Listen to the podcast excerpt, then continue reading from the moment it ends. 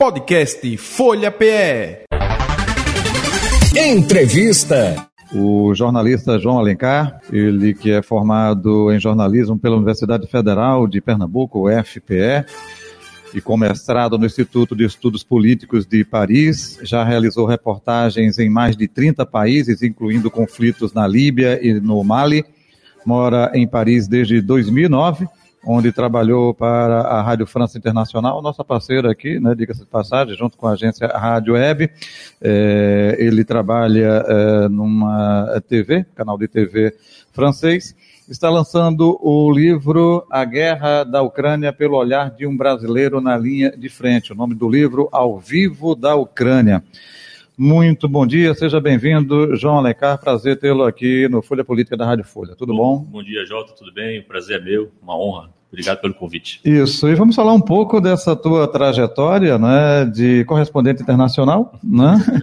E correspondente internacional numa área de conflito, de guerra, Líbia, no Mali, é, na Ucrânia. Fala um pouco né, dessa tua opção justamente em fazer esse tipo de cobertura.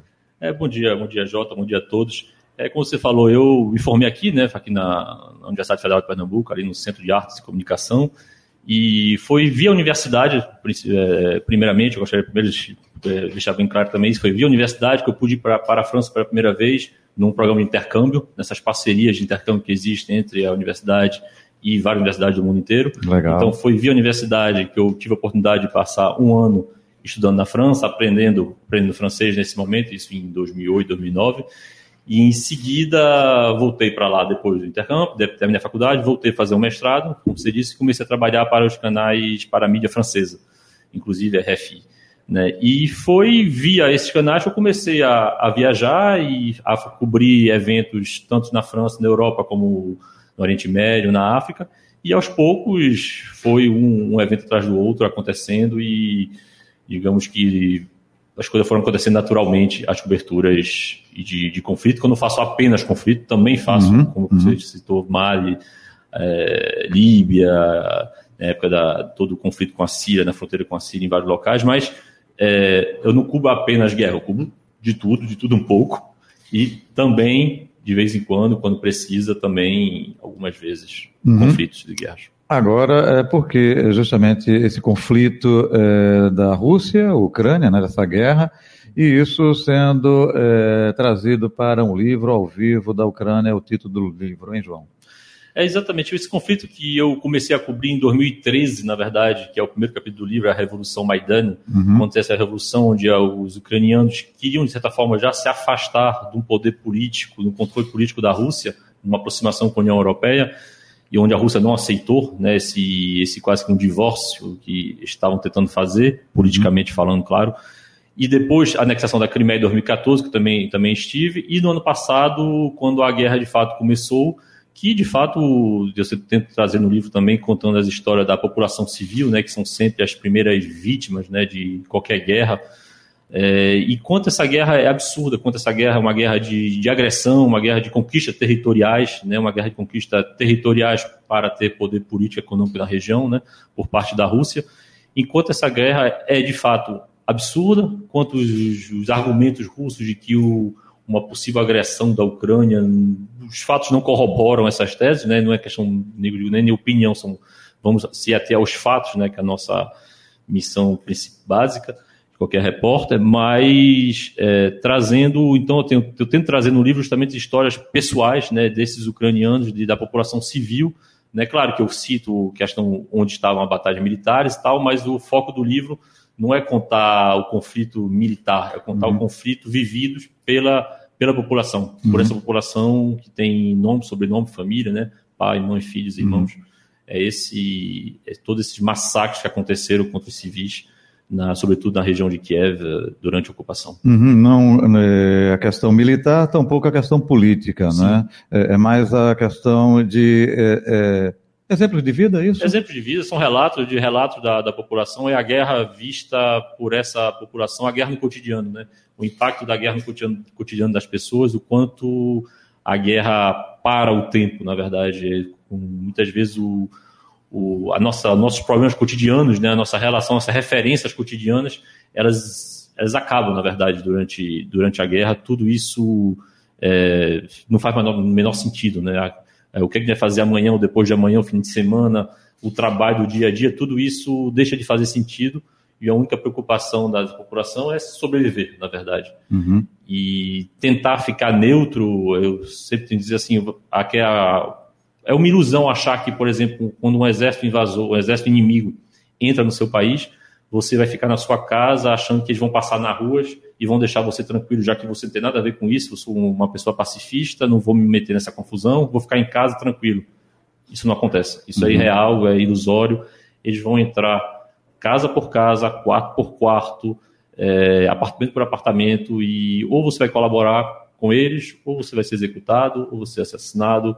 E se mulheres, ainda tem a questão ainda mais cruel da, das agressões sexuais, né, que uhum. acontecem muito. Então, assim, é meio que tem duas opções, eu digo, é você, eu digo, não. É, eu, eu, digo, as pessoas dizem, na verdade, uhum. eu, eu, apenas relato né, o que as pessoas dizem. É, ou fugir, ou meio que se engajar e, e tentar lutar, mas ou fugir, ou simplesmente deixar, deixar essas regiões mais afetadas, porque que achar que você vai poder ficar neutro onde por onde os exércitos estão passando, mesmo que sejam cidades pequenas, porque quando os russos chegaram na região de Kiev, eles chegaram a apenas 20 quilômetros de Kiev, 20 uhum. quilômetros assim do, do, Palácio Presidencial. 20 quilômetros não é nada, imaginando aqui na. É, Recife e Jabotão, centro. É, é, isso aí. É, como se fosse parado ali no. Na, ali em Jaboatão ou ali no terminal rodoviário. Então, assim, imaginando que, eles, que o exército vendo uma, na, nas, nas estradas, todas as cidadezinhas pequenas do, do, rurais do interior, que não tem nenhum interesse militar ou estratégico, apenas tem, tem o, o pecado de estar na rota para a capital. E essas cidades foram invadidas, foram bombardeadas, foram tomadas. Né, e, então, essa, essa população, de fato, que nunca imaginou nem pegar em armas, nem uhum. viver uma guerra, de repente se encontra no meio de um, de um conflito com possibilidade, com uma possibilidade de ser alastrados, né, que por enquanto manter-se na, na Ucrânia, mas o início da guerra, o medo era grande que outras potências pudessem entrar no conflito. João Alencar, você teve salvo-conduto, você ficou eh, na Ucrânia, você ficou em Kiev, não temou também, embora a identificação né, de imprensa, de colete, opa, mas corre risco, não corre? Sim, corre. Claro, claro que o risco é o risco é inerente, nós, nós sabemos disso, né? E quando as pessoas me perguntam se eu tenho medo, eu sempre digo que sempre tenho, claro, que o medo é o melhor amigo também da, da prudência né, que você dizer que não tem nenhum medo de, de ser ferido ou de, ou, de, ou de morrer, claro que seria inconsequente, inclusive, né? Eu não gostaria de viajar com ninguém que me dissesse isso. Meu colega que me dissesse isso, eu diria, eu não vou com você, pelo amor de Deus. Então, claro que o medo é inerente, o, o risco é inerente, e, inclusive, nós perdemos, na TV onde eu trabalho, nós perdemos um colega no ano passado, é, o Frederic Leclerc-Rimov, Fred, que 32 anos, que faleceu vítima de um bombardeio russo então na região do Donbass. É, então, apesar de toda a precaução que a gente possa tomar, claro, colete, uhum, capacete, uhum, uhum. telefone via satélite, todo, todo um material de segurança e toda a precaução, o risco é inerente, mas nós tentamos fazer o máximo para que, que isso não aconteça, infelizmente. É, foi um trauma, um choque muito grande para todos nós lá no ano passado, 30 de maio do ano passado, quando aconteceu com o nosso colega.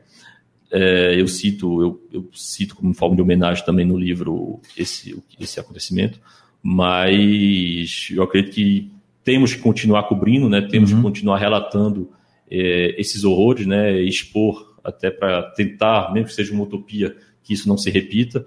Mas eu acho que é, é fundamental esse trabalho jornalístico, seja na Ucrânia, seja em Israel, seja em Gaza, seja onde for, onde houver um conflito. Acho que é importante expor, porque a única forma de tentar reduzir e parar esse tipo de, de crueldade é, que, é a exposição, exposição midiática e a conscientização mundial. Eu digo sempre aqui que é, a guerra, eu acho que é um aperitivo do inferno aqui na Terra, né? É, Boa definição. É, e quem se beneficia é só é quem vende armas, arma, armamentos, enfim, é que é, torce, defende, incentiva a guerra. É, é, fala um pouco é, desse é, lado de empatia, né, com moradores que teoricamente é como eu e você aqui, né, com seu trabalho normal no dia a dia, de repente, olha, tal país está invadindo a gente aqui e a vida muda uh, né, de cabeça para baixo, é, órfãos, é, homens tendo, homens e mulheres tendo que se alistar no exército para defender a sua nação, é, famílias separadas. como é tudo isso, hein, João Alencar? É sempre é sempre bem complicado. Isso ainda, tem, ainda temos também a barreira da língua, né? Porque, claro, eu não, claro, eu não falo ucraniano uhum, e uhum, nem russo. Uhum. E nós trabalhamos sempre com um tradutor, né? Que é o primeiro passo a, a tentar compreender também a uhum. realidade de um país onde nós não falamos a língua. Que é um nativo, geralmente. Que é um nativo, né? é um nativo. Isso. Geralmente é fomos uhum, uhum. poucos conseguindo um tradutor, inclusive lá que trabalhou com a gente muitas vezes, inclusive jornalista, uhum. é jornalista esportivo, trabalhava no jornal esportivo de Kiev, tudo parou, claro, inclusive todos os esportes, e, e ele passou a ser, e por acaso, em, em, contatos de um a de outro, de um de outro, conseguimos encontrar encontrá-lo e que trabalha com, conosco até hoje, uhum. para a nossa TV a cada vez que nós, nós vamos lá. É, então, assim, Claro que o, pode, às vezes a pessoa pode parecer, como é que o morador vai falar com você que nem lhe conhece e tal. Mas eu cito, inclusive, na, na introdução do livro, eu cito um episódio onde a gente, a gente entra na, numa cidadezinha próxima de Kiev, quando os russos deixaram a região de Kiev, né, eles passaram um mês ocupando a periferia, não conseguiram entrar, eles foram parados a 20 quilômetros, não conseguiram entrar, e depois saíram, bateram em retirada.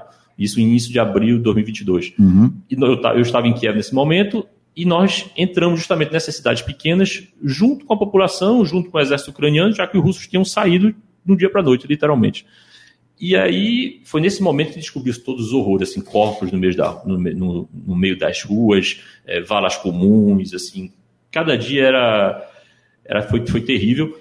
E nesse momento, por exemplo, a gente entra numa cidadezinha, tem um grupo de moradores conversando com policiais, pedindo para serem levados até uma fossa comum que havia sido descoberta numa, na, numa fazenda, onde estariam a prefeita da cidade, o marido e o filho, teriam sido assassinados, estavam jogados numa fossa comum.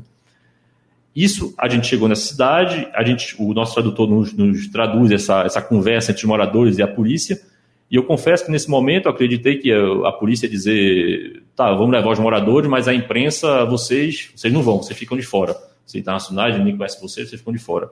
O fato é que foi justamente o contrário. É justamente, vocês são testemunhas, então a gente vai lá, venham com a gente e filme, podem filmar. Filme, filme, filme. Eles não paravam de repetir isso para a gente.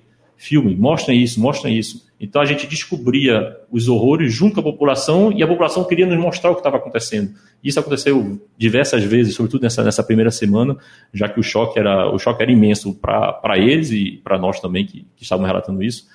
Então, assim, tem esse, tem esse lado importante também de testemunho, de testemunho independente, né, de que eles próprios às vezes querem, querem mostrar também, uhum. por, mas claro, eu, eu explico também que isso esse, esse episódio aconteceu, mas, claro, pode, o luto e o choque varia de cada pessoa, né? pessoas que vão querer falar, vão querer mostrar, outros que não vão querer. Isso é, basta, cabe a gente respeitar o, o desejo e a dor de cada um. Uma guerra que já matou mais de 500 mil pessoas, né, dos dois lados, né? É uma guerra que tende a continuar por um bom tempo ainda, né? Pelo menos essa é a perspectiva.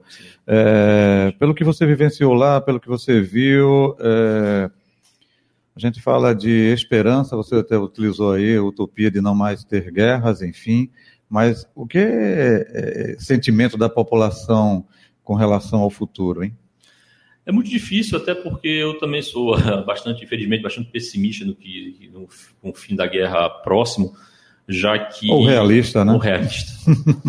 o, assim, quem tem as chaves de parar essa guerra, no caso, é a Rússia. Né? Porque assim, a Ucrânia está se defendendo, e se a Ucrânia, entre aspas, se render para parar a guerra, uma rendição da Ucrânia significa a perda da soberania do país, a perda da democracia no país, né? Porque por, a Ucrânia veio uma democracia desde 1991 com o fim da União Soviética, né? Uhum. A Ucrânia tornou-se independente e, e, é uma democracia. O presidente Zelensky, né, que foi um, era um comediante, um uhum. artista comediante, que foi eleito em 2019 uhum. por cinco anos de mandato concorde ou não concorde com a política de Zelensky, pouco importa, ele é o presidente democraticamente eleito. E já essa invasão russa, que, que é pura conquista de territorial, conquista de política, não aceitando que a Ucrânia seja um país independente, tentando transformar a Ucrânia numa Bielorrússia, que a Bielorrússia nada mais é do que um, um governo, um ditador, né? O Lukashenko está no poder desde 94 na Bielorrússia. É um braço da Rússia, É um braço né? da Rússia, sem dúvida. Então, o que o Vladimir Putin, presidente russo, gostaria, te- tentou fazer, acreditando que em 10 dias ele teria tomado Kiev, não aconteceu no ano passado, era transformar a Ucrânia num braço da Rússia também. Então, por isso que a única solução, a única solução, a perspectiva de um fim de uma guerra seria um momento em que a Rússia deixasse, deixasse a guerra. Mas como imaginar isso com, com a Rússia, com Vladimir Putin no poder, eu acho muito difícil. E por isso que eu, realisticamente, eu estou pessimista. Enquanto não houver uma mudança política na Rússia, na Rússia é muito difícil essa guerra terminar. João, é, há quanto tempo você não vem ao Brasil? Eu venho todo ano. Vem todo ano, Todo né? ano. Família aqui, eu cresci aqui, cresci aqui em Recife, então todo ano é difícil passar mais de mais de um ano por lá sem voltar por aqui. E, e quando eu. Então todo ano eu preciso vir, preciso voltar Uhum. E- para ver a família. E tá bom. esse livro você está lançando é, no Brasil inteiro, né? Editora Matrix Editora, não é isso? Editora Matrix, editora de São Uhum, Paulo. De São Paulo. É, e nessa vinda anualmente aqui para o Brasil. Eu digo isso porque tudo quando é, se tem de conflito, a gente está vivenciando nos últimos anos um acirramento político muito grande, né? Político e ideológico. Certo. E aí tudo que acontece lá fora, o pessoal também tenta ideolo- é, é, é, trazer ideologia de divisão, é, quem é pró-Rússia, quem é, é, pró-Ucrânia, é, enfim, né? Como é que você analisa isso, vê isso? Isso com relação ao livro também está sendo uh, fruto dessa divisão ou não necessariamente? Eu- eu é muito cedo ainda para dizer. É muito cedo ainda para dizer. Eu espero, eu espero que não no sentido que eu trago relatos de, de fatos vividos, né? Eu tento, é, mesmo se no final do livro ainda faço um, um apanhado mais político, mas eu tento trazer na maior parte do livro relatos de, de reportagens, né? São, Uhum. são relatos que eu fiz essa reportagem, encontrei essas pessoas é, durante esse, esses relatos. Então, assim, eu tento trazer de fato fatos, né? Fatos não não são, são opiniões, são fatos para trazer para ser para trazer esse debate político que seja mais embasado em menos opiniões menos e mais fatos, já que sim, muitas vezes politicamente eu acho que os dois lados esquecem esquecem os fatos e, e ficam se segurando na, nessas ideias que se tem de seja dos Estados Unidos, seja da Rússia de 20, 30, 40 anos atrás e que nem sempre são ainda ainda reais Uhum. O livro eh, está à disposição, ela foi o lançamento nacional. Aqui vai ter o lançamento também. também está aqui amanhã, amanhã à noite, na livraria Leitura do Shopping Rio Mar, a partir das 18h30. E o livro encontra-se também já à venda, não só na livraria Leitura, como em outras livrarias, e também no site da própria editora Matrix, Matrix Editora, e no site da Amazon também está à venda. Volta eh, ainda para eh, Ucrânia ou não? Sim, provavelmente. Provavelmente, enquanto o conflito continuar, estarei, estarei cobrindo. Ou, ou agora quando Ou o Israel conflito também, Israel, né, a Hamas, enfim, pode ser também. também, também já, já estive em Israel outras vezes e é, é uma possibilidade. Onde, onde for preciso continuar cobrindo, estarei, indo. Eh, Infelizmente, eh, a gente vivencia século XXI quando todo mundo diz, não, o diálogo prevalece, né? Opa, né? é outra visão, eh, essa geração tem um pensamento diferente do passado e a gente vê isso na Síria, né? Lá na Ucrânia e agora lá na faixa de Gaza, né? Israel, né? Infelizmente, os conflitos têm de, uh, continuam crescendo, apesar de, apesar de todos os organismos que foram criados desde a Segunda Guerra Mundial, nas Nações, nas Nações Unidas, e apesar de tudo isso, o diálogo ainda é muito difícil. Ok, mais algum detalhe que você gostaria de acrescentar, João? Fique à vontade. Convido o pessoal então para amanhã. eu agradeço a honra do, do convite de voltar aqui, voltar aqui em Recife, na, na minha cidade, e, e agradecer pelo convite. Sim, amanhã, amanhã à noite, eu levaria a leitura, o lançamento do livro ao vivo da Ucrânia. Isso, a partir das 18 18h30. Ok. João Alencar, é jornalista brasileiro, né, trazendo aí é, o lançamento do livro ao vivo da Ucrânia, participando aqui da primeira parte do Folha Política.